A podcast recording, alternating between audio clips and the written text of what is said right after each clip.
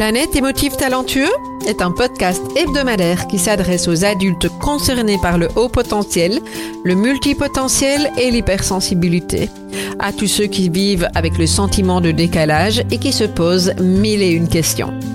Vous découvrirez des clés pour vivre pleinement votre singularité de façon authentique par le biais d'entrevues avec des experts du haut potentiel et de l'hypersensibilité, des témoignages ainsi que des épisodes solo relatant de nombreux conseils dans le domaine.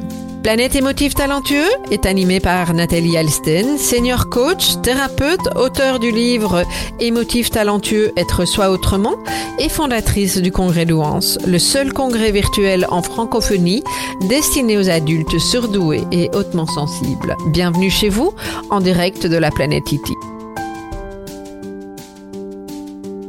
Bonjour les émotifs talentueux, très heureuse de vous retrouver pour ce nouvel épisode. Et cette semaine euh, je vous partage euh, le contenu d'un échange que j'ai eu avec David Lefrançois et Yannick Alain en lien avec le sentiment d'imposture quand on veut se lancer à son propre compte. Euh, la question c'est de savoir comment apprendre à piloter notre cerveau pour développer une activité qui à la fois ait du sens, dans laquelle notre empathie et notre sensibilité puissent trouver leur place en tant que valeur essentielle et sans se laisser embarquer par notre syndrome de l'imposteur.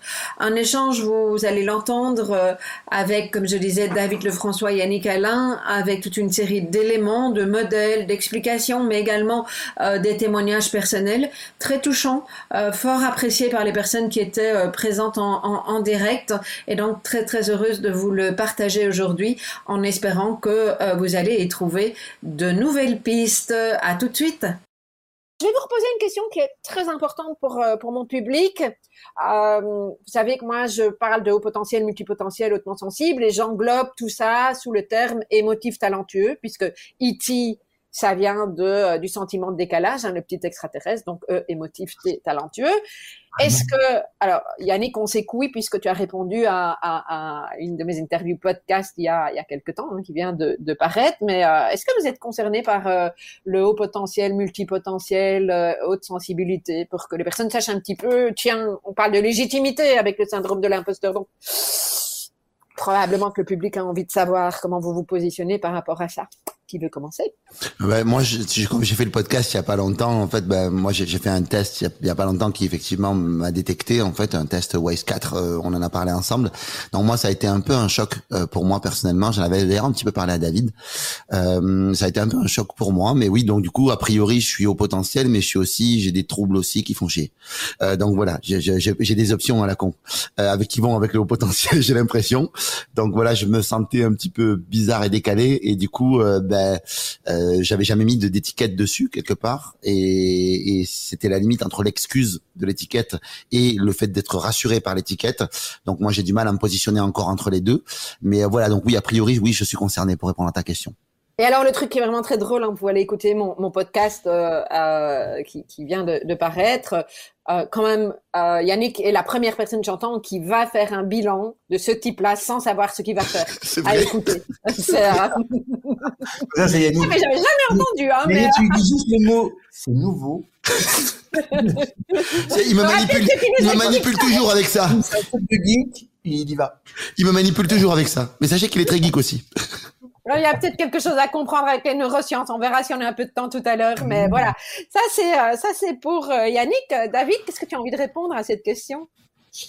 Moi, je moi je suis un hypersensible qui s'est soigné à 80 85% Je croyais que tu allais dire à 80 ans. Je me suis dit, il fait pas son âge. Non, non, non, ah non, j'espère qu'à 80 Non, en fait, je vais dire, j'espère qu'à 80 ans, je serai soigné de ça. Mais d'abord, euh, je le vois pas comme du tout comme comme une maladie. Je le vois comme une ça a vraiment été l'opportunité qui a fait que j'ai fait tout ce travail sur moi.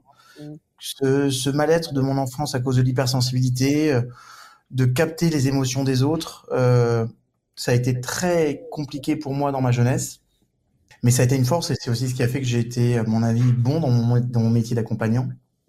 Parce que cette sensibilité, une fois qu'elle est canalisée et que j'ai compris que je pouvais en faire quelque chose, en tout cas, alors c'est pas vrai, c'est pas que j'ai compris, c'est qu'on m'a expliqué m'a encouragé et qu'on m'a permis de porter un regard différent sur cette hypersensibilité. Du coup, euh, ça a soigné en grande partie ma timidité en très grande partie. Et, et voilà. Et donc je, suis un vrai hypersensible et je, fais attention. Je fais beaucoup attention de me protéger aussi avec qui je vis, avec qui je suis. Et ce que je fais quand je fais des grands événements, par exemple, où il y a beaucoup, beaucoup de monde, bah, ça m'épuise. Voilà, ça m'épuise parce qu'il y a, il y a beaucoup de, de, choses. Je suis sensible à pas mal de choses, comme à la lumière. Vous le verrez, par exemple, j'ai des, j'ai des lunettes bleues, c'est pas pour rien, c'est parce que j'ai aussi cette hypersensibilité. Le son me dérange de moins en moins parce que j'ai travaillé dessus aussi, mais bon, enfin, j'ai des multicritères de l'hypersensible avec, euh, avec lesquels j'ai composé et j'ai bien composé en fait. Voilà. Donc, euh, je pense que c'est, ça a été l'une de mes plus grandes chances, en tout cas dans ma fratrie, d'avoir ce, je suis parce que je suis le dernier enfant et, euh, et ça, ça a été une chance d'avoir ce, cette hypersensibilité. Voilà.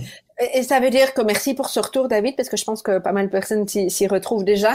Euh, à, à, quel moment tu as réussi à mettre, si je peux me permettre, euh, les, les, les, mots sur ton hypersensibilité? Alors, c'est intéressant parce que, curieusement, cette, euh, cette nomenclature de l'hypersensibilité, elle est relativement nouvelle, en fait, en vrai. Mais euh, moi, je voyais bien, par exemple, que plusieurs des personnes qui étaient avec moi en, psycho euh, partageaient, entre guillemets, les mêmes syndromes que moi. Donc, je me suis posé cette question déjà à l'époque, et, euh, c'était une réflexion, parce que moi, j'avais fait, j'ai fait mon, ma psycho avec à l'ULB à Bruxelles, et c'était c'était des personnes qui étaient relativement avancées déjà sur sur les notions d'hypersensibilité à l'époque. On n'appelait pas ça comme ça. Hein. On appelait sensibilité accrue, euh, sensibilité émotionnelle. Euh, après, il y avait certaines certaines nomenclatures psychologiques qui disaient qu'on était en déperdition émotionnelle. Alors, ça, ça, faisait, vraiment flipper, tu vois. Mais tous ces mots-là disaient à peu près la même chose. Et après, les concepts se sont réorganisés, restructurés pour permettre à ce qu'on mette en place une, une nouvelle nomenclature qui soit pas une, une nomenclature qui soit ni désagréable ni destructrice, mais au contraire salvatrice pour, pour, les, pour les personnes qui sont le syndrome. Et puis, euh, et puis voilà, et puis surtout, on a commencé à, il a commencé à y avoir des recherches. Donc, quand j'ai fait les neurosciences, moi, je me suis intéressé beaucoup aux recherches sur euh, toutes les formes d'hypersensibilité. Et là, oui. je me suis rendu compte qu'il y avait des hypersensibles, bon, des, ce qu'on appelle des empathes. Hein. Il, y avait, euh, il y avait des empathes qui étaient des hypersensibles qui étaient liés à la sensibilité des animaux, ceux qui étaient liés à la terre, ceux qui étaient liés au fonctionnement de l'au-delà. Et, euh, et c'est là où j'ai commencé à mettre des mots sur ce que je ressentais.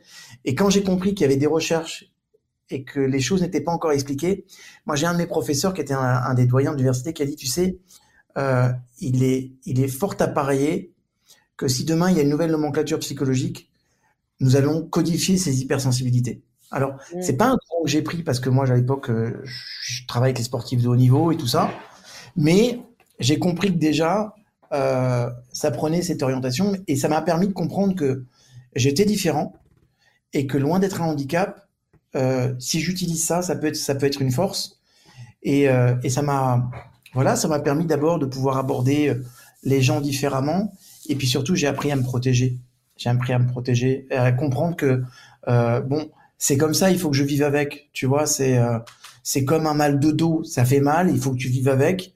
Donc tu t'organises, t'organises ton sport, t'organises tes activités.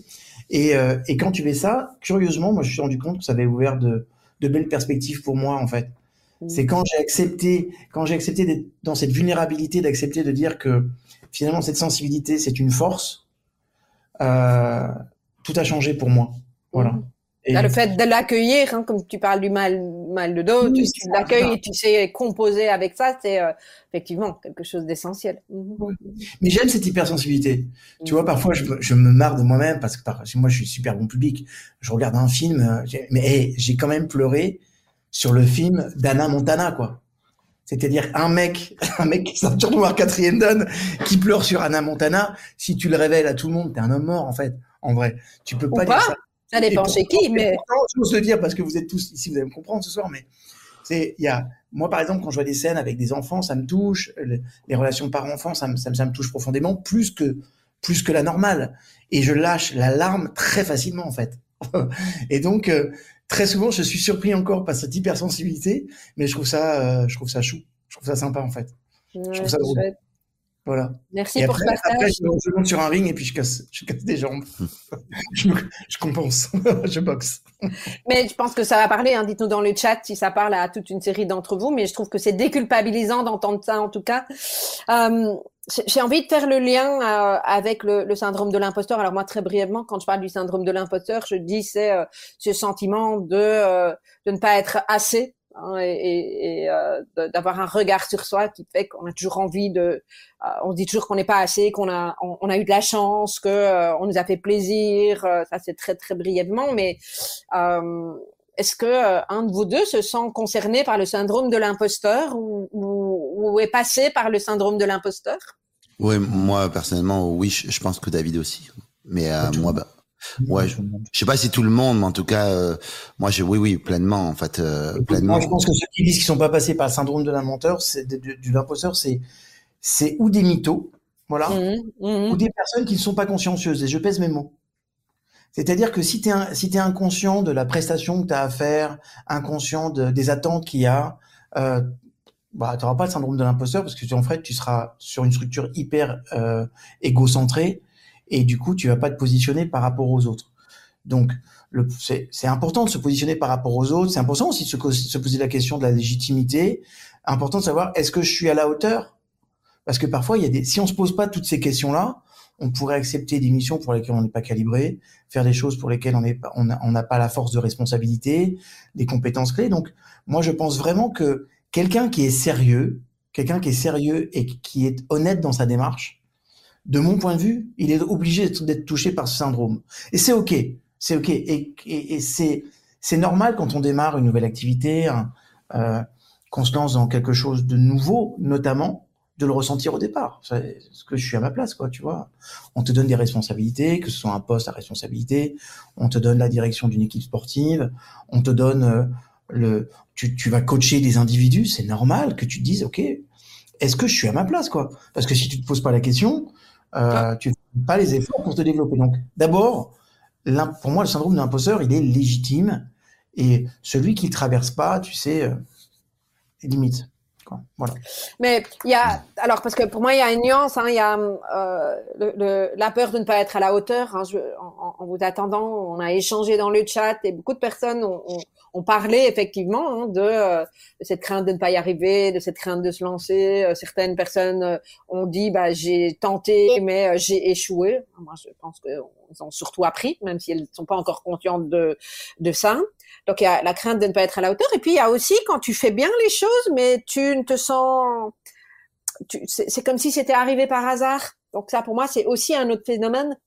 Euh, c'est lié pour moi un peu plus tu vois c'est à, la notion de lien d'attachement. Tu sais euh, ou quand tu es euh, quand tu es enfant en fait si tu as certaines typologies d'enfants en fait sur les, si on prend les types d'attachement que tu connais bien euh, en fait t'as as certains en fait qui n'ont pas rempli on va dire leur euh, leur leur euh, leur confiance en eux leur louis d'or en fait qu'on peut mettre dans leur cœur pour se sentir suffisant juste et en fait quand tu te sens pas suffisant moi ce qui a beaucoup été mon cas et ce que je suis en train de traiter euh, en ce moment à ne pas me sentir suffisant fait que même des fois quand tu fais les choses bien tu as tendance à dire non ou alors pas accepter en fait les louis d'or qu'on t'envoie et les cadeaux et les compliments qu'on t'envoie.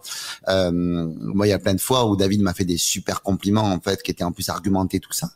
Et euh, et alors David, c'est différent parce que David, je lui donne cette espèce de d'accès à mon cœur, en fait, de lui dire, je, te donne le droit, en fait, de me faire un compliment et que j'y crois, tu vois. Mais pour très beau, enfin, il y a très peu de gens, en fait, à qui je je, je donne accès à ce truc-là.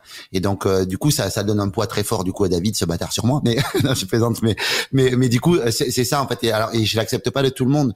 Et, euh, et, et des fois, moi, je, même quand je me dis j'ai bien fait, je me dis non, mais s'il faut, j'ai pas assez bien fait. Non, mais c'est un hasard. Non, mais c'est tout ça. Et je crois que c'est relié à ce lien d'attachement euh, qui fait que je me sens pas suffisant parce que j'ai pas téléchargé, on va dire l'amour, on va dire de, euh, on va dire mes parents peut-être, mais pas parce qu'ils ne m'aimaient pas, juste parce que moi je l'ai pas reçu, parce que j'ai eu l'absence de ma mère, l'absence de mon père, et du coup il y a des choses que j'ai pas téléchargées en termes de confiance et d'amour de moi, qui fait que euh, je, me sentais en tout cas pas mal avoir besoin de l'autre et de l'avis de l'autre pour me valider, mais en même temps j'étais pas capable d'accepter cette validation là. Donc euh, du coup en tout cas moi j'ai beaucoup ressenti ce truc Mhm.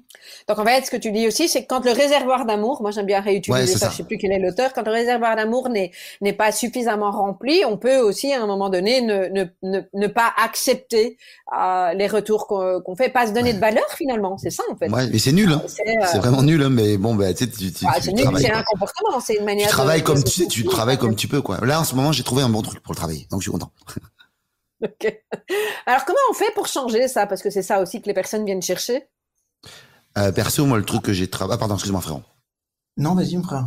non, moi, ce que, ce que j'ai travaillé, c'est, on en avait parlé un peu dans le podcast, tu sais, mais c'est qu'en fait, souvent, quand on est comme moi, en tout cas, moi, dans mes baskets à moi, ok, je veux pas projeter, je suis pas psy, euh, David, je laisse ça, euh, voilà, aux gens qui savent, mais, en fait, moi, ce que j'ai, ce que j'ai réussi, en tout cas, à faire, c'est, en fait, habituellement, en fait, je me fous un peu de moi, en fait, c'est-à-dire qu'en fait, ce qui, moi, je peux supporter et je me dis c'est pas grave, c'est beau, moi je vais supporter. Par contre, je tolère pas en fait qu'une personne que j'aime en fait euh, euh, soit maltraité ou soit tu vois je, je, suis très protecteur avec les gens et très sauveur avec les gens que j'aime.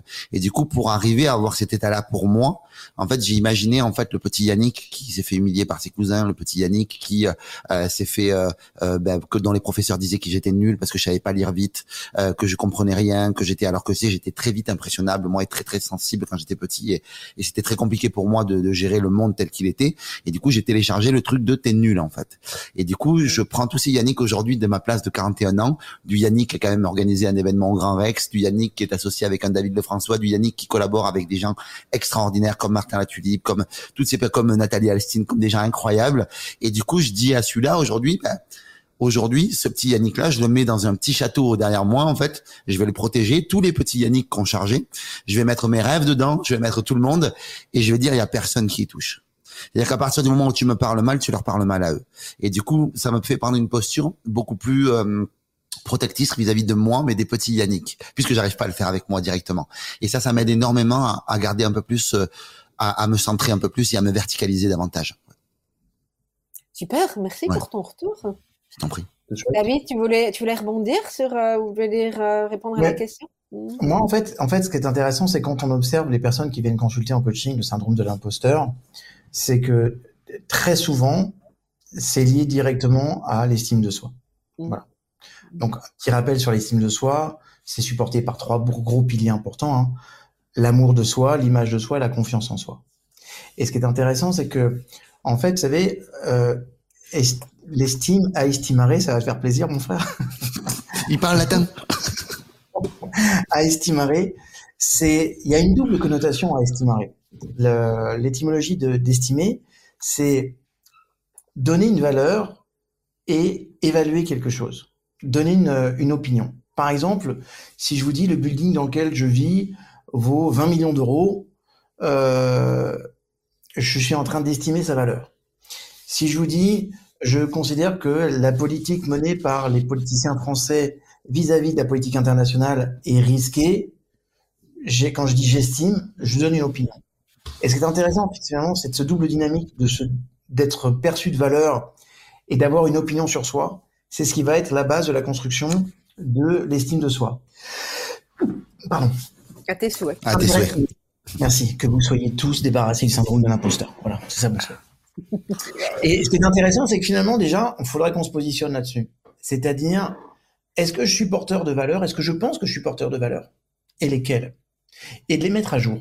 Parce que vous savez, on est on, parfois dans cette logique de comparaison, on, on, oublie de voir à quel point les valeurs qui sont les nôtres sont importantes.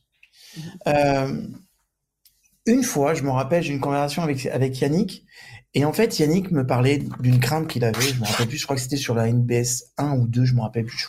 Mm-hmm. Et en fait, je me suis un petit peu énervé. Je me suis un petit peu énervé parce que j'ai dit, mais en fait, Yannick, est-ce que tu es, conscient de la valeur que tu as à travers ce que tu apportes dans la vie de tous les jours des gens qui te côtoient. Est-ce que tu es conscient que, que tu apportes de la joie de vivre, tu apportes des compétences, tu apportes de la pédagogie, tu as, envie que les gens ils aillent mieux? Est-ce que tu es conscient de ça? Parce que très souvent, on oublie parce qu'on on a le focus sur les autres, surtout, excusez-moi, hein, quand on est, euh, on est frappé de douance, euh, on a cette aptitude à être parfois bien plus centré sur les autres à travers une dimension émotionnelle intrapersonnelle que, que sur soi exclusivement. C'est-à-dire que très souvent, ce sont les autres qui, mettent, qui nous mettent en réaction par rapport à notre hypersensibilité. Donc c'est important de comprendre que la point de départ de, la, de syndrome de l'imposteur, c'est cette estime de soi. Et que il faut rappeler aux personnes à combien, combien d'abord, on n'a pas besoin de réaliser des choses pour être aimé mmh. et d'être aimable. D'accord? D'être aimé ne doit pas tenir au fait de réaliser quelque chose. Sinon, c'est pas de l'amour, c'est du troc. Voilà. Donc, l'amour de soi ne doit pas dépendre de vos réalisations. Quelles que soient les réalisations qui sont les vôtres, c'est une déclaration à faire qui est quotidienne, se dire, quoi qu'il arrive, quoi que je fasse, je suis digne d'être aimé. Ça, c'est le premier pilier. OK?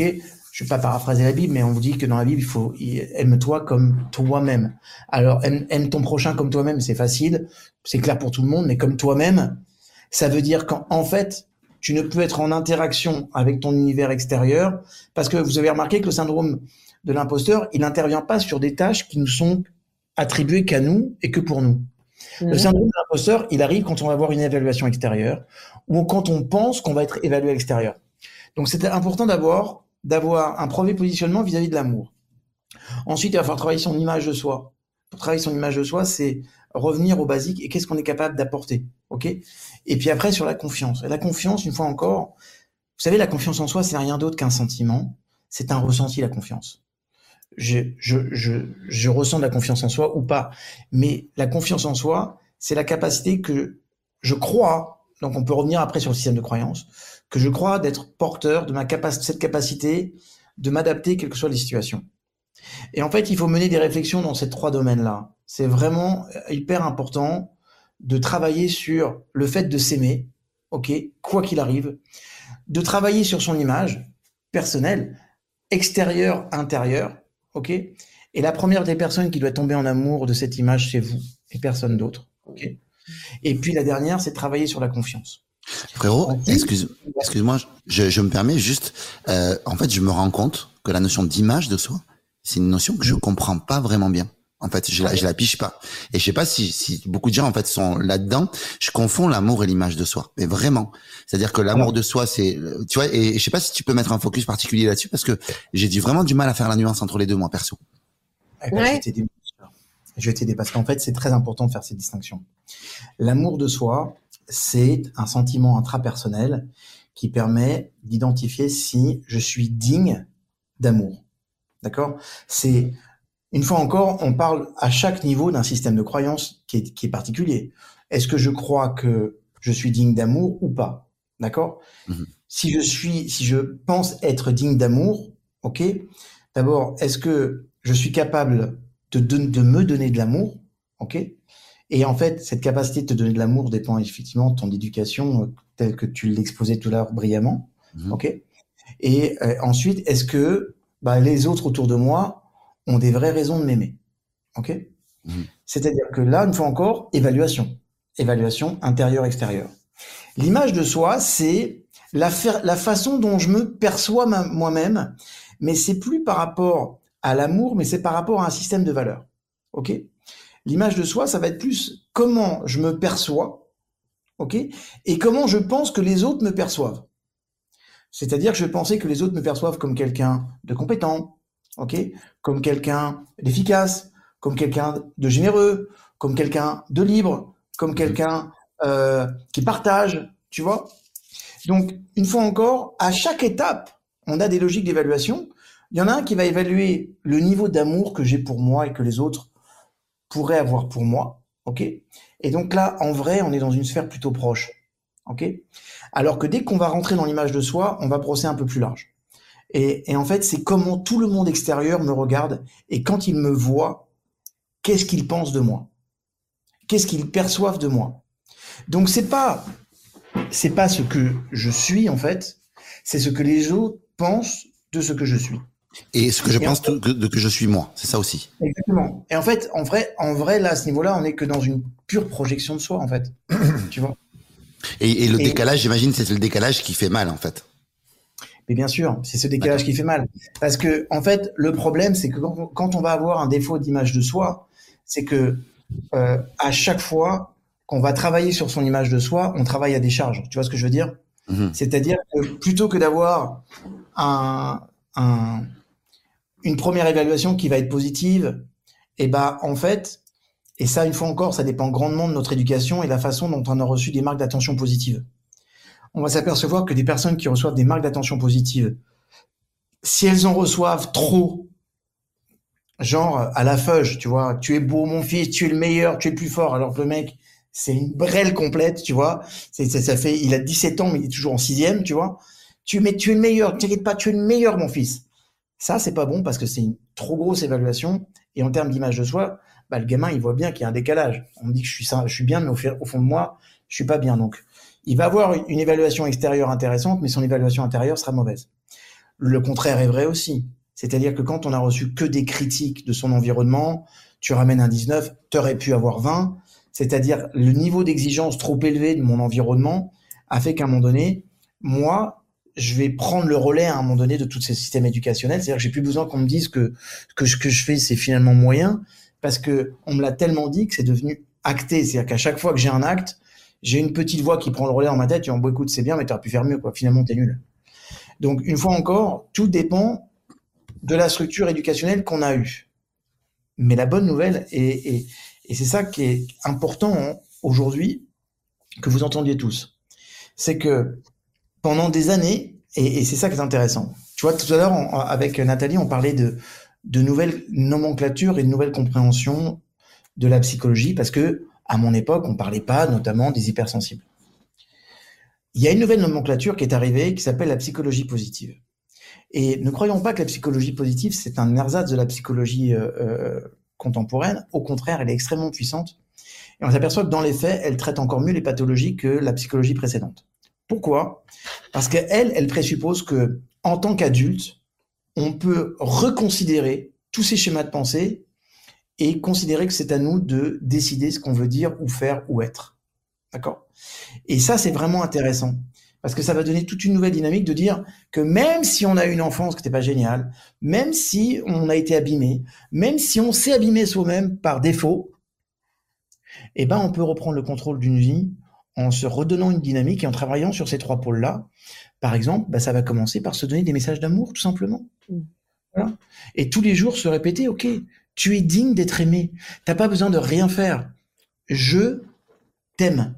Ok, c'est tout. Il n'y a pas de truc. Vous savez, quand on est enfant, on est dépendant de nos parents, donc on se dit, pour être aimé, pour grandir dans un mois social, on est obligé euh, de faire des choses. Ok, d'où les fameux messages contraignants, c'est-à-dire pour être aimé par mes parents, il faut que je me contraigne. Par exemple, ils vont dire fais des efforts, sois gentil, fais vite. Ok, tout ça, c'est des messages contraignants parce que j'ai compris dans ma tête d'enfant que si je veux être aimé, il faut que je fasse des efforts, il faut que je sois gentil avec des personnes avec, lesquelles j'ai pas du tout envie d'être gentil. Donc je vais me forcer, je vais me contraindre. C'est pour ça qu'on appelle ça des messages contraignants. Ça veut dire que comprenez une chose, c'est que l'éducation qui est la vôtre et qui vous a amené à ce syndrome de l'imposteur, c'est un schéma de choses que vous vous répétez à vous-même. Et ça, c'est une bonne nouvelle. Parce qu'à partir du moment où vous allez dire, voilà, dans ces trois domaines-là, je vais renverser la tendance et je vais commencer à avoir des discours qui sont qui sont chouettes. Vous le savez, si on parlait à nos amis, qu'on se parle à soi-même, on n'aurait pas d'amis. C'est, c'est, c'est, une vérité absolue. Donc ça commence par, par, par déjà changer de discours, ça commence par prendre soin de soi. Voilà. Ça commence par s'aimer, ça commence par redorer son blason et son image, parce que de dire que bah, finalement ils peuvent penser ce qu'ils veulent. Moi, je travaille sur moi. Ok Et dernière chose, Jung disait un truc très joli. Il disait, vous savez, si vous n'entrez pas en profondeur à l'intérieur, un, vous irez en manque vers l'extérieur. C'est-à-dire que si vous n'êtes pas capable de faire ce travail vous-même, bah vous allez être dépendant des autres. Et il disait aussi que le niveau d'agression extérieure dépend de ton vide intérieur. Et une fois encore, tout l'extérieur, tout l'environnement sera agressif et sera contraignant si je rentre pas à l'intérieur pour faire le travail que je dois faire en termes de développement personnel. T'avais jamais entendu celle-là? Ça me parle assez bien. Le niveau d'agression extérieure est équivalent au vide intérieur. C'est important. C'est important. Mhm. Ça fait sens. Merci pour ça. Moi, j'avais envie de rebondir aussi sur euh, la valeur qu'on se donne. Où tu la situes dans ces trois pôles-là? Parce que, entre autres, quand on se lance en business, euh, les tarifs, machin, c'est tout, c'est compliqué pour certaines personnes. Hein. les la, valeur, c'est vraiment, c'est vraiment la, notion d'image de soi.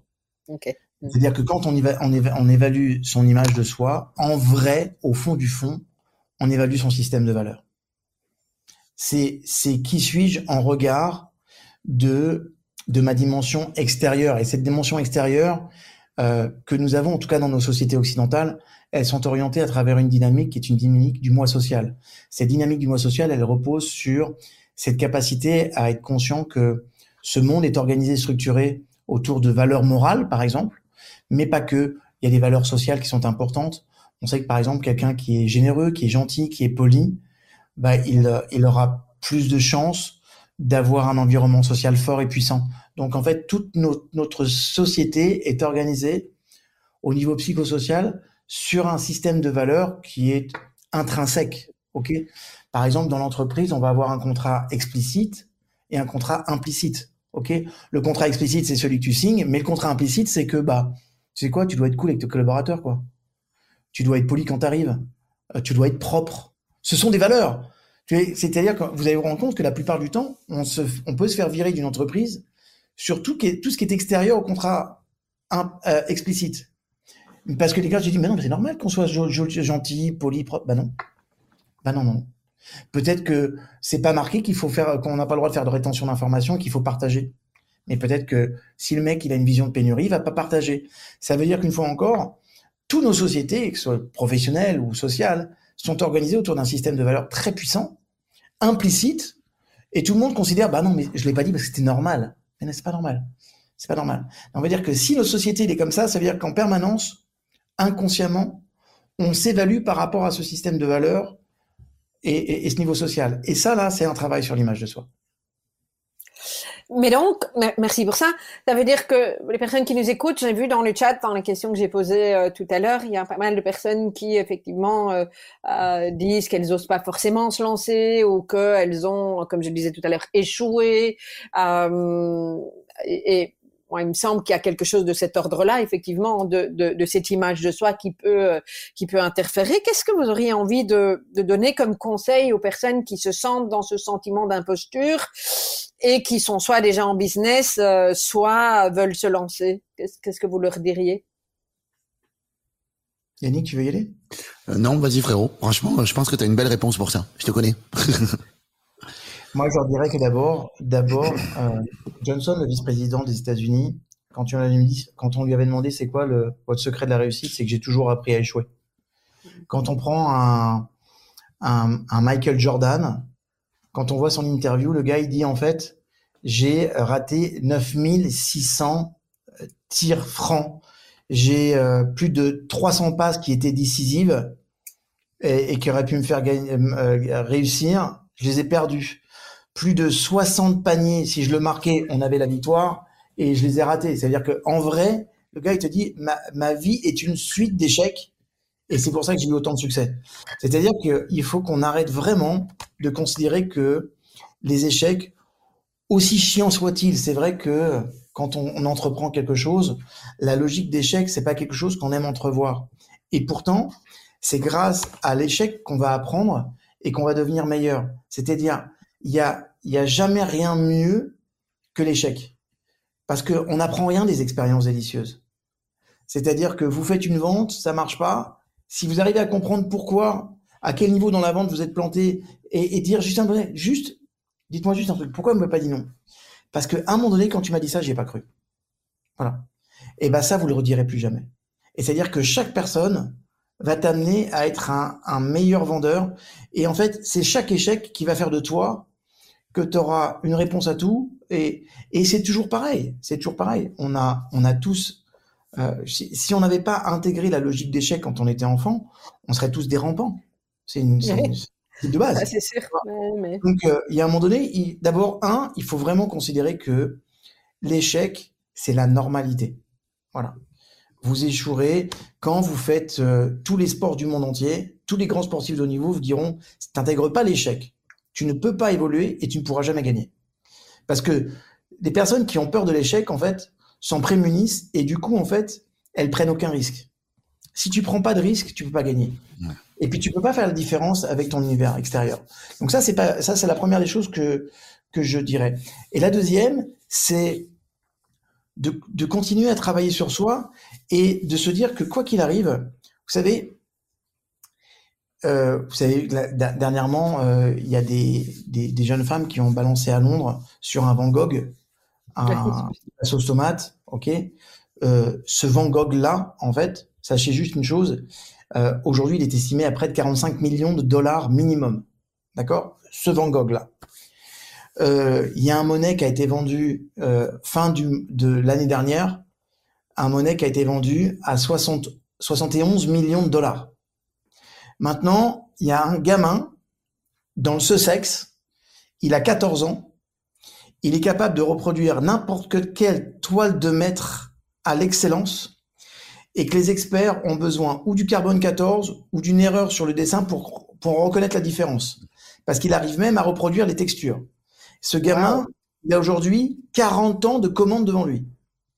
Parce que tous les grands musées du monde ont décidé de faire appel à son service pour copier les toiles de maître qui sont trop exposées et qui s'abîment, pour en fait proposer au public une copie parfaite, sans compter des privés qui veulent la copie parfaite, qui se vendra certainement dans des années plusieurs millions aussi. Ok? Ce que je veux dire par là, c'est que une œuvre qui vaut 71 millions de dollars ou 45 millions de dollars, elle est reproductible. Maintenant, écoutez-moi bien. De l'ovule de vos parents, ok, de la cellule de votre mère et de votre père, il y avait près de 14 milliards de possibilités. C'est vous qui êtes venu. Et vous êtes un être unique. Unique. Et vous n'êtes pas reproductible. Donc si un bout de toile qui est juste la projection d'une idée, d'une image, alors certes d'un génie, mais un jour, euh, un jour il y a, il y a une personne qui me, qui me j'étais, c'était au, à Giverny, il y a une personne qui me présentait les œuvres de Monet, puis il disait, là dans cette toile, c'est c'est presque toute l'œuvre de cet artiste dans cette toile. Je dis, ben non, c'est pas toute l'œuvre. C'est fresque lui, mais c'est pas lui. Voilà. C'est, c'est juste, comprenez que c'est juste une image qu'il avait sur des milliards d'images. C'est, c'est juste un moment saisi, quoi. Donc, si ça une toile comme ça, ça vaut 71 millions de dollars, combien vous valez? Combien vous valez? Et, et cette notion de, de valeur, c'est la base de l'estime de soi, déjà. Voilà. Donc, vous valez, mais vous êtes un être unique. D'accord? Ça veut dire un être unique avec une mission à accomplir et avec des choses à apporter. Donc, une fois encore, travaillez votre intention. Si votre intention, c'est de faire le bien, si votre intention, à travers ce que vous proposez en tant qu'entrepreneur, c'est de permettre à la personne de grandir, d'évoluer, de répondre à un problème, vous changez le monde. Vous changez le monde. Et ce serait dommage que le monde n'ait pas accès à ça. Et moi, je vais vous dire une chose, ça va être dur ce que je vais vous dire, mais pour moi, la définition de la médiocrité, c'est quand j'ai un potentiel et que je le mets pas au service de l'humanité. Ça, pour moi, c'est la médiocrité. C'est trash, mais je rejoins. et c'est important que vous compreniez conscience de ça, c'est que vous n'imaginez pas parfois le bonheur que vous pouvez créer. Et vous savez, regardez, des coachs, il y en a combien sur le marché? Des psychologues, il y en a combien? Et pourtant, chacun va avoir un style différent parce que il a un background différent, parce qu'il a une personnalité différente, parce que vous êtes ce que vous êtes, avec vos qualités et vos défauts, mais c'est ce qui va faire que peut-être il a vu dix coachs avant vous, mais c'est vous, votre voix, votre ton et votre capacité à analyser les choses différemment qui va faire la différence. Donc une fois encore, qu'il y ait des personnes, qu'il y ait des milliers de personnes sur le marché, on s'en tape, parce que vous apporterez quelque chose qui est complètement différent, et c'est ça qui va faire, euh, qui va faire la différence. Donc rentrez dans votre unicité, acceptez d'être unique et comprenez que ça là, ça n'a pas de valeur. Ça n'a pas de valeur. Il y a euh, le, directeur de la NASA, euh, quand il y a eu la, dernière navette Challenger qui a explosé, il a dit voilà, nous venons de perdre 33 milliards de dollars. Mais c'est absolument rien comparé à la perte humaine de ces trois personnes qui étaient dans la navette et qu'on ne pourra jamais remplacer tellement elles étaient et intelligentes et puissantes. On ne pourra jamais les remplacer parce qu'elles sont uniques.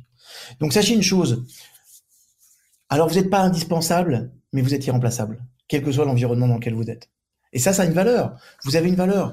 Alors ne, soyez, ne soyez pas dans cette médiocrité d'avoir peur de faire les choses. comme dirait le bouquin, à trembler mais oser quoi. On y va. Hmm. C'est pas grave d'avoir peur. Ayez du courage. Le courage, c'est je pose des actions même quand j'ai peur. D'avoir peur, c'est légitime. Ça vous empêche pas d'avancer, ça vous empêche pas de foncer, et ça doit pas être une excuse la peur. Jamais. Je, je te rejoins, ça ne doit pas être une excuse, même si ça n'est effectivement pas facile. Je, moi, je dis très souvent que euh, probablement le, mon développement, une bonne partie de mon développement personnel est passé par euh, le fait de lancer mon entreprise, de euh, à parfois me planter, de me relever, d'apprendre, de recevoir le regard aussi, dans, dans, dans les deux sens. Il y a des choses où ça a été compliqué. J'ai fermé un magasin. Pour moi, je ne le vis pas comme un échec. J'ai appris plein de choses. Quand j'ai relancé une autre activité, je me suis souvenu que je ne m'étais pas entourée, que je voulais faire toute seule, que c'était pas une bonne idée, qu'il fallait que, etc. Donc, je suis repartie de, de ces expériences-là. Tout comme je dis aujourd'hui que euh, peut-être dans la communauté qui nous écoute là maintenant, de plus en plus, je partage ma vulnérabilité et le public me le rend m'encourage à aller là-dedans. Et ça, je trouve que, enfin voilà, ça me semble un point important à préciser ici parce que quand on est dans le syndrome de l'imposteur, on essaye, effectivement, on se compare, on veut tout bien faire parce qu'on pense qu'on n'est pas à la hauteur, on passe dans la rigidité à vouloir faire les choses parfaitement. Euh, vous avez vu comment ça a commencé. Euh, je on a passé un quart d'heure à essayer techniquement de mettre en place des choses. Aujourd'hui, moi, je lâche ça. Euh, je, n'ai plus envie de passer dans cette rigidité. Je n'ai plus envie de euh, d'être sous tension avec ça. Je, je, vais de plus en plus dans le flow et plus je suis là-dedans, mieux ça marche. Donc voilà, j'avais envie de partager ça. Je sais pas si quelqu'un a envie de rebondir entre vous deux. moi, je, je vais juste envie de dire, en fait, il y a un truc qui m'est venu quand David parlait, c'est que en fait, on, on est inestimable. Et dans la mesure où on est inestimable, en fait, on, on ne se vend jamais, en fait, euh, parce qu'on ne pourrait pas se vendre tellement ça coûterait cher et que donc du coup en fait on va vendre effectivement un service, on va vendre. moi je rejoins un peu les cours que je donne dans la NBS justement où, j'explique justement cette notion là, en fait que il faut pas se voir, il y, a, un espace intouchable chez nous. En fait on vend une compétence, on vend ce que l'on sait faire, on vend notre potentiel comme disait David et ça peut se vendre très très cher. Mais nous de notre côté on ne se vend jamais. Et c'est vrai que même moi j'utilise ce terme se vendre euh, et je j'ai l'impression que c'est une erreur aujourd'hui de dire parce qu'on se vend jamais en fait en vrai. On vend juste le service qu'on vend, on vend ce qu'on propose on vend tout ça. Et donc, si tu te juges au, fait qu'une personne t'a dit non parce que tu as l'impression de te vendre que tu as l'impression que la personne t'a dit non à toi, bah du coup évidemment que ça va te détruire de l'intérieur parce que tu te détruis toi en fait en vrai. Mais si tu te dis que tu te vends pas mais que tu vends juste un service que tu te dissocies du service que tu vends et que tu sais que ce que tu vends, bah ça va du coup t'enlever cette part d'identité que tu as l'impression d'avoir misé avec la personne et du coup tu protèges cet espace qui est intouchable et inestimable comme le disait David. C'est ça que j'avais juste envie de rajouter. Mhm, mhm. Merci. Moi si, vous voulez, je vous donne un secret. Un secret pour ne plus jamais avoir le problème de syndrome d'imposteur. Je ne sais pas si je veux divulguer ce secret. Mais si, vas-y, t'es fou quoi, mais vas-y, euh, à fond, attends. Consciemment ou inconsciemment, chaque être humain se pose toujours en arrière-plan à travers un archétype de choix. Un archétype qui est suis-je un donneur ou un preneur? Les personnes qui sont dans le syndrome de l'imposteur, ont le sentiment qu'ils sont en train de prendre et que c'est pas normal de prendre. Maintenant, écoutez-moi bien. Soyez des donneurs.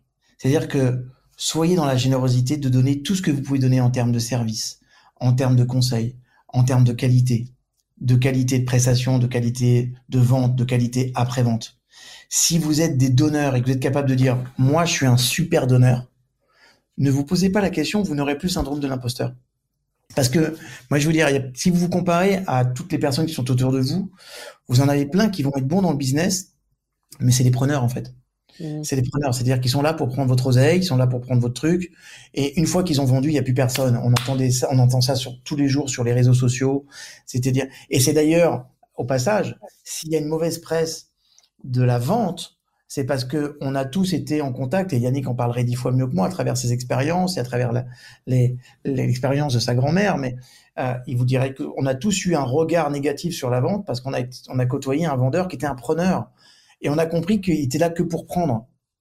Mais quand vous êtes dans une prestation de service, quand vous êtes dans l'accompagnement, quand vous, vous donnez un objet, peu importe, mais que vous êtes un vrai donneur, ne vous posez plus la question euh, si vous êtes capable d'être, de savoir exactement ce que vous donnez, quand vous le donnez et la valeur de ce que vous donnez, il y aura plus syndrome de l'imposteur. Parce que peut-être que le mec qui est là, là, il est là depuis 5 ans, il a son business qui est établi. Quand je me compare à lui, je me dis tac, tac, tac, tac, tac. Mais croyez-moi, peut-être que lui, là, il donne, il donne pas avec l'intention de donner, il donne pas avec amour. Et aujourd'hui, croyez-moi, on va pas chez ceux qui sont les meilleurs, on va chez ceux qui nous aiment le plus. Et ça, c'est important de faire cette distinction parce que dans cet espace de libre concurrence, on a, on a le choix. C'est-à-dire comme aujourd'hui, quand je vais dans des magasins autour de moi, j'ai le choix d'aller chercher ma baguette dans quatre endroits différents, en bas de chez moi. Alors qui je vais choisir? Allez, grosso modo, ils sont tous fabriqués le pain de la même façon et la baguette, grâce à Dieu, la fameuse baguette française, elle est presque partout pareille. À quelques dizaines. Ok. Donc, ou alors il a une proposition qui est différente, ou alors c'est que j'ai une relation qui est plus sympa avec l'un plutôt qu'avec l'autre. Voilà. Aujourd'hui, j'ai autour de moi 14, 14 000 dentistes. Mais par exemple, eh ben, celui chez qui je vais aujourd'hui m'a envoyé juste un message. David, ça fait longtemps que j'ai pas eu de nouvelles. Est-ce que tout va bien? Voilà, juste, est-ce que tout va bien? Je veux savoir si tout va bien. Et quand tu passes à côté du cabinet, viens, on s'arrête, on prend un café. C'est un dentiste, il n'est pas obligé de faire ça. Et, euh, et pourtant, bah, la relation qu'on a, elle est tellement sympathique que quand on te dit, tiens, tu connais, j'écoute, je connais un dentiste, il est exceptionnel. Il est un peu cher, mais par contre, c'est le meilleur. C'est-à-dire que même toi, tu vas défendre ses intérêts. Tu vois ce que je veux dire ou pas? Et c'est comme ça. C'est donc ça, ça veut dire, n'ayez jamais peur de vous confronter au plus grand. Ok? Je vais vous donner un, petit exemple. On a répondu à un appel d'offres avec la Russie, avec Monsieur Poutine. on, a répondu, on, a répondu, à un appel d'offres avec la Russie et euh, cet appel d'offres, c'était voilà les trois plus grosses universités russes vont former des psychologues et ces psychologues vont devenir coachs et ces coachs-là vont être remboursés par la sécurité sociale. Ils ont fait un appel d'offres mondial. Euh, devant moi, j'avais euh, Tony Robbins, j'avais des, plus gros cabinets du monde entier. OK? Et, euh, et ça t'est qu'on a gagné l'appel d'offres. On a gagné l'appel d'offres. Pourquoi? Parce que quand ils ont vu la générosité avec laquelle on donnait nos contenus, la générosité sur ah ben non mais ok, enfin regardez, venez, envoyez-nous quelqu'un, on va l'entraîner gratuitement. Moi, il vient suivre toutes mes formations gratuitement, j'ai aucun problème. Comme ça, il voit comment je fais. Ça m'évite de me déplacer moi après. Et, euh, ils nous ont dit, écoutez, deux choses ont fait la différence. D'abord, l'apport en neurosciences, mais surtout, on n'a jamais vu des personnes aussi généreuses qui avaient envie de nous aider à faire ça. Alors que dans les autres relations, on sentait qu'on était dans une relation de business. Et vous savez, vous êtes les seuls qui, qui, qui, ont parlé seulement qu'à la fin dire comment on contractualise la chose, quoi. C'est-à-dire qu'ils ont vu qu'on aimait notre métier. Hein. On aimait et qu'on était surtout des donneurs. C'est-à-dire que quand on leur a montré notre espace intranet, ils nous ont dit J'espère qu'il faut pas, on n'a pas intégré ça dans les six premiers mois de la formation. Je dis Mais non, c'est impossible. Impossible. Il vous faudra trois ans. Et on en rajoute chaque année. Donc elle me dit Donc ça veut dire quelqu'un qui a été formé il y a dix ans, il reçoit toutes les mises à jour. Ok, c'est comme ça parce qu'on veut que les personnes qu'on a formées, même dans dix ans, puissent remettre à jour gratuitement si on n'en a pas les moyens. Et c'est intéressant de voir que ce qui a fait la différence devant, je vous le dis, des Tony Robbins, les plus grosses sociétés, il y avait, euh, il y avait Krauthammer, il y avait les plus grands, ils étaient très très loin derrière et, on a tout remporté. Et d'ailleurs, au passage, deux de ces grands-là m'ont contacté pour dire euh, votre contenu doit être vraiment intéressant pour faire la différence. Qu'est-ce qui a fait la différence? Et j'aurais dit bon, moi je voulais pas travailler avec eux, hein. mais c'est ça que je veux dire, c'est-à-dire que n'ayez jamais peur de vous confronter aux autres parce que ce que vous apporterez, si vous le faites avec amour, si vous le faites avec engagement, ça fera la différence. Parce que je vais vous dire aujourd'hui, il y a regardez, je termine là-dessus, je suis désolé, je suis bavard, mais comprenez une chose. Quand on démarre une activité, ok, nos clients, on les aime. On les aime, nos clients. Et vos premiers clients en coaching ou n'importe quoi d'autre, je vous jure, vous en rappellerez à vie. Le premier client qui va te payer ta prestation et qui va dire, OK, ta prestation, finalement, elle, euh, elle, elle a une valeur numérique ce client-là, tu l'oublieras jamais. Limite, son chèque, tu n'as pas envie de l'encaisser. OK Dix ans après, des entreprises, elles aiment de moins, en, de moins en moins leurs clients et font de plus en plus de marketing. C'est-à-dire que plus une entreprise va faire du marketing de masse, plus tu es sûr qu'elle aime de moins en moins ses clients. OK? Donc, ces entreprises-là, elles ont compris, elles sont rentrées d'un truc dans le départ, je donne, je donne, je donne, je donne. Et parce que j'étais la création de mon entreprise. Après, mon entreprise s'est développée, je me suis détaché de celle-ci et je détache avec ça tout ce qui a fait le cœur de mon entreprise, c'est-à-dire de donner, de donner des donneurs et de donner de l'amour en fait.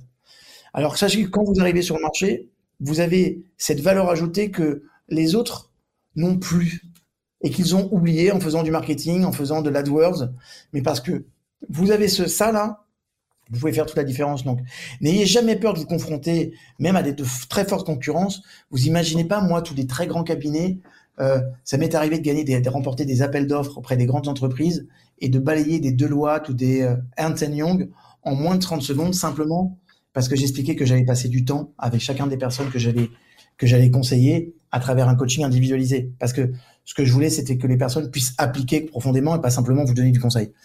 Et ça, ça fait la différence. Ça fait la différence. Et en fait, ils ont compris que j'aimais ce que je faisais. Donc, aimez vos clients et aimez ce que vous faites et donnez.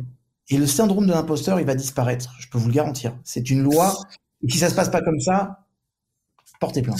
C'est amusant parce que tu me fais réaliser, bah, le congrès douance correspond à ce que tu viens de, de partager. Hein. Moi, le congrès douance, c'est vraiment une volonté à la base de, de, de transmettre quelque chose que je n'avais pas eu quand j'ai découvert mon, mon potentiel. Et le syndrome de l'imposteur, c'est à travers l'entrepreneuriat que, que je l'ai euh, euh, drôlement diminué. Oui, probablement qu'il y a encore un petit morceau à un moment ou un autre, mais euh, euh, enfin voilà, qui me permet de, de faire cette prise de conscience. Merci. Alors, messieurs, euh, justement, donnez, vous vous donnez aussi beaucoup. Il y a euh, quelque chose qui s'en vient, comme diraient les, nos amis québécois. Euh, il y en a, j'ai vu qu'il y en avait. oui, absolument. En fait, on, on, a prévu, en fait, chaque année, en fait, on, à l'occasion de la sortie de, de la nouvelle cohorte, on va dire de la Neuro Business School, puisque c'était cohorte annuelle et que donc du coup c'est une fois par an. Euh, avec David, il y a quelques années, on a eu l'idée de se dire, et si on créait carrément une Neuro Business Week où pendant une semaine, on va donner gratuitement à plein de gens un contenu de dingue, voilà, juste pour les, leur apprendre à, avancer, entrepreneurialement parlant, à faire, avoir une nouvelle idée, avoir un nouveau déclic, quelque chose de nouveau. Et à chaque fois, on voulait vraiment que que ce soit collé à l'actualité aussi, parce qu'il s'agit pas en fait aussi euh, de, de, de donner un contenu, on va dire, qui soit euh, refresh. Avec David, on a cette obsession-là d'à chaque fois donner tout le temps le meilleur, là tout le temps à jour par rapport à ce que l'on propose. Et euh, ben, on voulait que ce soit la même chose en fait pour cette Neuro Business Week et dire comment est-ce qu'on pourrait récupérer et apporter un maximum de valeur pour l'entrepreneuriat, puisque c'était de ce sujet-là qu'on avait envie de parler, euh, et pour lancer l'école. Et, euh, et, donc euh, chaque année, on faisait des vidéos qu'on préenregistrait, on va dire en septembre, octobre, euh, voilà. Et, et, cette année, on a pris la décision de le faire en live, voilà, et de se dire en fait, et si on partageait nos contenus en live, comme ça, on aurait plus de dynamique et on aurait voilà un, un contact peut-être plus direct avec les gens. Et le sujet qu'on a choisi cette année, qui était pour nous en tout cas évident, c'était la notion d'adaptabilité et de se dire plutôt que de râler contre la crise, les crises, plutôt que de se paralyser par rapport aux crises qui y a successives. De toute façon, moi, ça fait 41 ans que je suis sur cette terre. On a toujours été en crise. C'est vrai que les dernières crises, elles sont assez balèzes et qu'en plus, elles s'accélèrent et qu'elles vont de plus en plus vite c'est que notre capacité, elle va pas être de se dire pourvu qu'il n'y ait plus la crise, mais comment est-ce que je peux surfer, on va dire, sur les différentes crises et m'adapter finalement pour arriver à ça. Et donc c'est ce c'est ce contenu-là qu'on avait envie de partager cette année-là et en live. Euh, voilà, David sera avec nous, même si euh, David il le dit pas comme ça, mais euh, en fait c'est quelqu'un qui sera présent, mais qui a quand même un petit euh, défi de santé euh, à à résoudre là. Donc il sera présent avec nous, lui, voilà via on va dire un peu plus de distance, mais il sera quand même avec nous. voilà parce qu'il il se fait opérer d'une hernie discale. Je crois c'est ça, frérot. Je, je m'excuse si je te spoil, peut-être que tu communiques pas dessus. Voilà. Je, sûr que ça intéresse les personnes, mais. Non, mais voilà, mais c'est ça. Du coup, voilà, mais. Une grosse opération. Voilà, il fait une grosse opération ben, mardi justement. Euh, donc voilà, et donc l'idée en fait c'était de, de, partager avec David nos meilleurs tips, euh, voilà là-dessus en live. Euh, et voilà, et, et, David sera présent pendant la Neuro Business Week évidemment. Euh, voilà, malgré ça, malgré ce souci-là. Oui, on est là, on est là. Et une fois encore, ça ne nous empêche pas d'avancer. Ouais, et puis l'idée c'est vraiment ça commence effectivement mardi, on va avoir euh, une série de live, euh, voilà, et puis ben voilà l'idée c'est de partager sur ce mois de novembre, ce début de mois de novembre là, un maximum de valeur pour apprendre euh, aux personnes à entreprendre malgré le syndrome de l'imposteur, malgré les différentes crises, euh, même si vous partez de zéro et que vous pensez que vous êtes nul, voilà c'est vraiment tout ça qu'on a envie de partager et de donner envie aux gens d'entreprendre. Après que les gens rejoignent la Neuro Business School, ben, c'est leur choix en fait, hein. même si l'offre cette année va être juste dinguissime, je le sais, mais voilà avant on va vous donner gratuitement énormément de contenu et c'est vraiment ce rendez-vous-là qu'elle a ne surtout pas, surtout pas raté. Et après, j'espère qu'évidemment, euh, on aura ce rendez-vous et de vous euh, à la NBS, évidemment. Mais, euh, mais en tout cas, moi, c'est vraiment ce que j'avais envie de partager voilà cette année, puisqu'on avait envie de partager avec David, tout simplement. Je sais pas si tu veux rajouter quelque chose, mon gâté. Ouais, juste une chose. En, en fait, chaque chaque époque va va avoir ses obligations. Et en fait, je pense que effectivement, on voit, on voit une chose, c'est-à-dire d'abord une, une baisse, une, petite baisse de la consommation en règle générale, et les personnes vont vouloir faire attention parce que ils sont conscients qu'il va y avoir une augmentation des tarifs. Ça veut dire que pour beaucoup de salariés, oh, il va y avoir aussi, euh, on va gagner la même chose, mais les prix vont flamber. Donc, je pense que euh, pour beaucoup de salariés, ce serait bien de se dire tiens, et si j'allais chercher du revenu complémentaire? C'est-à-dire que je pense que l'entrepreneuriat est une porte de sortie parce que on s'aperçoit qu'on ne peut pas faire confiance à nos gouvernants pour nous protéger de cette crise. Au contraire, ils ont fait que l'accélérer à tous les niveaux, que ce soit au niveau euh, euh, euh, énergétique ou, quoi. C'est-à-dire toutes les, les, Alors, je sais pas si j'aurais fait mieux. Hein, euh, je critique pas, mais force est de constater que les décisions qui ont été prises ne nous mettent pas dans une situation, nous, l'Occident en règle générale, hein, dans une situation de bien-être et euh, ça veut dire qu'on ne peut pas compter sur nos dirigeants. Il faut compter que sur nous. Et si on veut maintenir une, un semblant de qualité de vie comme on l'a toujours eu, euh, pour beaucoup, ça va être la fin de l'abondance, sauf pour ceux qui vont se dire, OK, et si euh, le temps que j'avais à disposition en dehors de mon travail, je le mettais à disposition pour me construire des revenus complémentaires ou carrément même des revenus meilleurs que ce que je peux gagner euh, au, au, travail. Et c'est possible. C'est-à-dire que à partir du moment où on arrive en disant voilà, j'ai envie de développer un esprit entrepreneurial, et eh ben nous on peut se charger de tout. On peut vous expliquer comment monter un business, trouver une bonne idée, aller chercher quelque chose qui vous correspond en termes de valeur, comment développer votre liste de clients et tout ça. Et, et ça c'est important, c'est-à-dire que je crois profondément que ceux qui vont pouvoir se garantir une très bonne qualité de vie dans l'avenir qui arrive là sont ceux qui seront au minimum bimédiés. C'est-à-dire, ou bien ce seront des entrepreneurs qui ont développé tous les nouveaux tips permettant de booster leur business, ou bien euh, bah, ce sont des salariés qui vont se dire, j'ai du temps libre. Ok, j'ai 35 heures, j'ai du temps libre. Ce temps libre, je peux passer, peux passer mon temps à regarder Netflix ou BFM TV et euh, monter mon niveau d'anxiété parce que je vais, je ne vais faire que subir, ou alors je rentre dans la responsabilité de ce que je suis. Je me dis tiens, eh ben, je peux apporter une qualité de vie différente je me prends six mois pour développer un business et, et je monte un business qui permet d'avoir des revenus complémentaires qui vont faire que même si j'ai une perte du pouvoir d'achat, je peux le compenser parce que j'ai un élément complémentaire qui arrive et qui va me permettre bah, d'avoir une qualité de vie qui est, qui est décente. Parce que c'est à ça qu'aujourd'hui, c'est-à-dire que hier, l'entrepreneuriat, c'était d'abord et avant tout pour être dans des schémas de réussite parce que c'est quand même l'un des rares milieux dans lesquels on peut faire des belles réussites. Regarde, regarde toi, Nathalie, tu vois, en, en quatre ans, tu as bâti un empire autour d'un thème qui est quand même une micro-niche, soyons clairs. Et cette micro-niche, à partir du moment où tu l'as créée, que tu as répondu aux besoins, ça, les gens se sont révélés, se sont disposés et ont dit ah c'est bien, il y a, y a un centre qui, euh, qui est connecté à ce que je suis.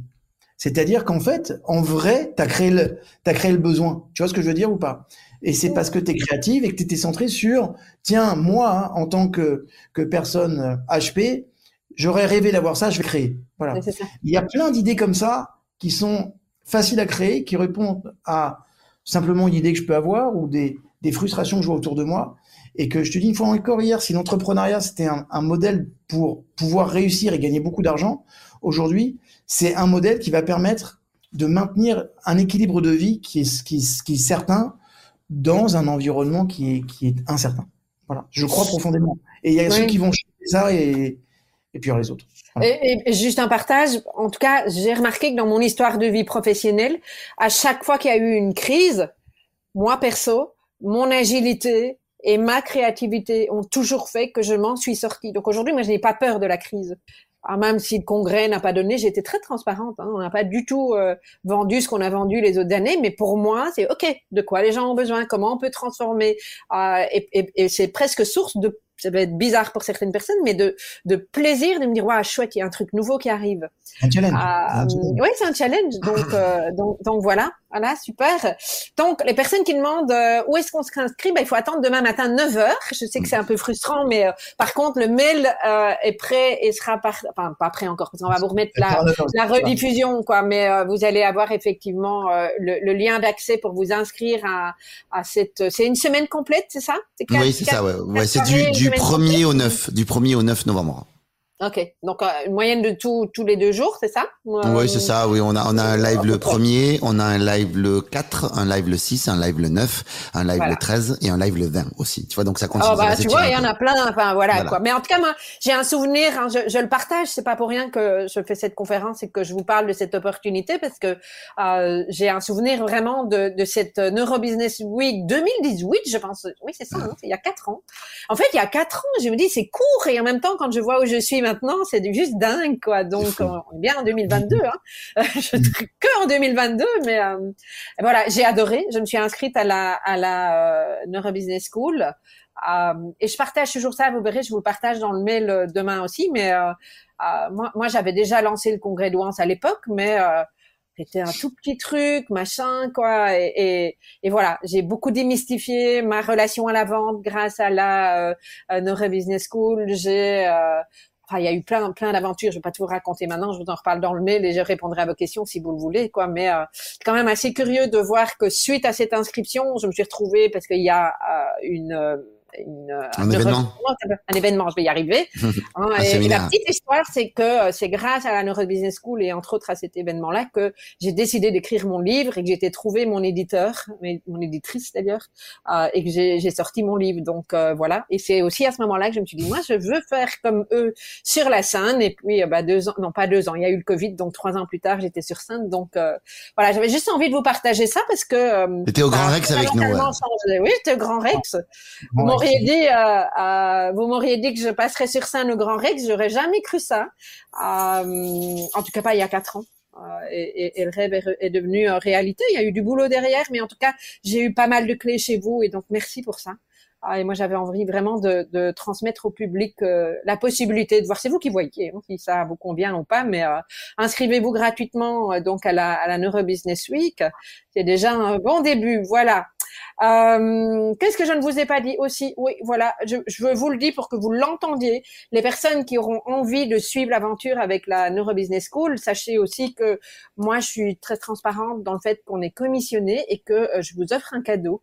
On vous en reparle dans les mails, pas besoin de vous raconter tout ça maintenant, mais aussi sur le syndrome de l'imposteur, un, un test sur l'intelligence émotionnelle. Donc voilà, vous aurez euh, toutes ces informations-là en temps voulu. Je pense que j'ai dit euh, l'essentiel pour ce soir. Non, il y, a un truc que tu n'as pas dit, je vais le dire. Je tiens à te remercier du fond du cœur, justement, d'avoir créé ça, d'avoir créé cette communauté et euh, d'avoir créé ce que tu as créé parce que c'est tellement utile. Il y a tellement de personnes qui sont perdues, qui ne se comprennent pas eux-mêmes et qui pensent qu'elles sont, euh, qu'elles sont des extraterrestres ou qu'elles n'ont pas leur place. Voilà. Alors que quand on pense qu'on n'a pas notre place, c'est-à-dire que ça veut dire qu'il faut qu'on contribue à la créer et qu'on apporte notre contribution à ce monde. Et euh, moi, je voulais vraiment te remercier de ce que tu as fait parce que c'est c'est d'utilité publique et c'est chouette et tu le fais avec une énergie, avec un, avec un amour profond et, et de l'enthousiasme et euh, je pense que cette humanité a de la chance de t'avoir. Voilà, je voulais te le dire. Merci David, ça me touche beaucoup, merci. Et en plus, je m'éclate dans ce que je fais, donc euh, voilà. non, mais de toute façon, tu sais quoi? C'est le secret. Hein. C'est le bah secret. Quand on se prend pas au sérieux, il n'y a, y a, pas de mystère. Puis surtout quand on est, euh, quand on est dans notre passion. Quand on est dans notre passion, et c'est pour ça que ça, pour ça que ça marche. Voilà. Euh, merci à tous de vous êtes connectés aussi ce soir et euh, d'avoir aussi posé, participé, posé vos questions. C'était euh, c'était très sympa, c'était très cool d'être avec vous ce soir. Très chouette. Et gâter aussi. Ouais, merci à toi mon frère. Et puis je pense tout pareil par rapport à Nat. Je, je, quand je vois évoluer Nathalie au fil de toutes ces années-là, je je ne peux que te regarder avec les yeux de l'émerveillement et me dire mon Dieu, mais cette femme est incroyable. Euh, voilà, et donc je sais que tu as les défis que tu as eu par rapport au dernier sommet, au dernier euh, congrès, et, et, je sais à quel point en fait j'ai été surpris de te voir au téléphone en me disant, tu sais, presque, mais, ça va être génial parce qu'en fait on va rebondir et on va me on va se réinventer, ça va être trop génial. Et, et je trouve que hum, tu es une entrepreneuse exceptionnelle et je trouve même que les gens devraient voir aussi davantage l'entrepreneuse incroyable que tu es dans ces moments-là parce qu'un vrai leader, on, on s'en rend compte quand ça souffle et quand euh, il y a de la tempête et que c'est le bordel en fait. Et pour moi, tu as une véritable attitude de, de, de leadership. Donc, euh, c'est très admirable. Je suis très admiratif. Moi. Aussi. Merci, ça me touche beaucoup. Merci beaucoup. Merci à vous deux pour ce, ces moments d'échange euh, très chouettes, ce contenu de qualité. Et puis, merci à tous d'avoir été avec nous. Si vous avez apprécié cet échange euh, entre David Lefrançois, Yannick Alain et moi-même et que vous avez envie d'en savoir plus euh, à la fois sur la euh, Neuro Business School, les éléments qui vous sont proposés pendant la Neuro Business Week, je vous rappelle que en 2018 j'ai fait la Neuro Business School et que c'est un programme que j'ai vraiment beaucoup beaucoup apprécié pour pouvoir développer mon, mon activité professionnelle. eh bien, il vous suffit de vous inscrire ou en tout cas de découvrir via le lien suivant, 3 fois émotif au pluriel, donc avec un S, talentueux avec un X donc.com slash NBS, je le répète, émotif talentueux.com slash NBS. Et si euh, effectivement vous avez envie de rejoindre ce programme de la Neurobusiness School, j'aurai le plaisir de vous offrir ma formation pour sortir du syndrome de l'imposteur et gagner confiance en soi. Formation que j'ai créée pour les professionnels euh, et euh, la formation est assortie du test d'intelligence émotionnelle EQI qui vous permettra de vous situer. Voilà, je vous rappelle 3 fois W émotif-talentueux.com slash NBS. À bientôt!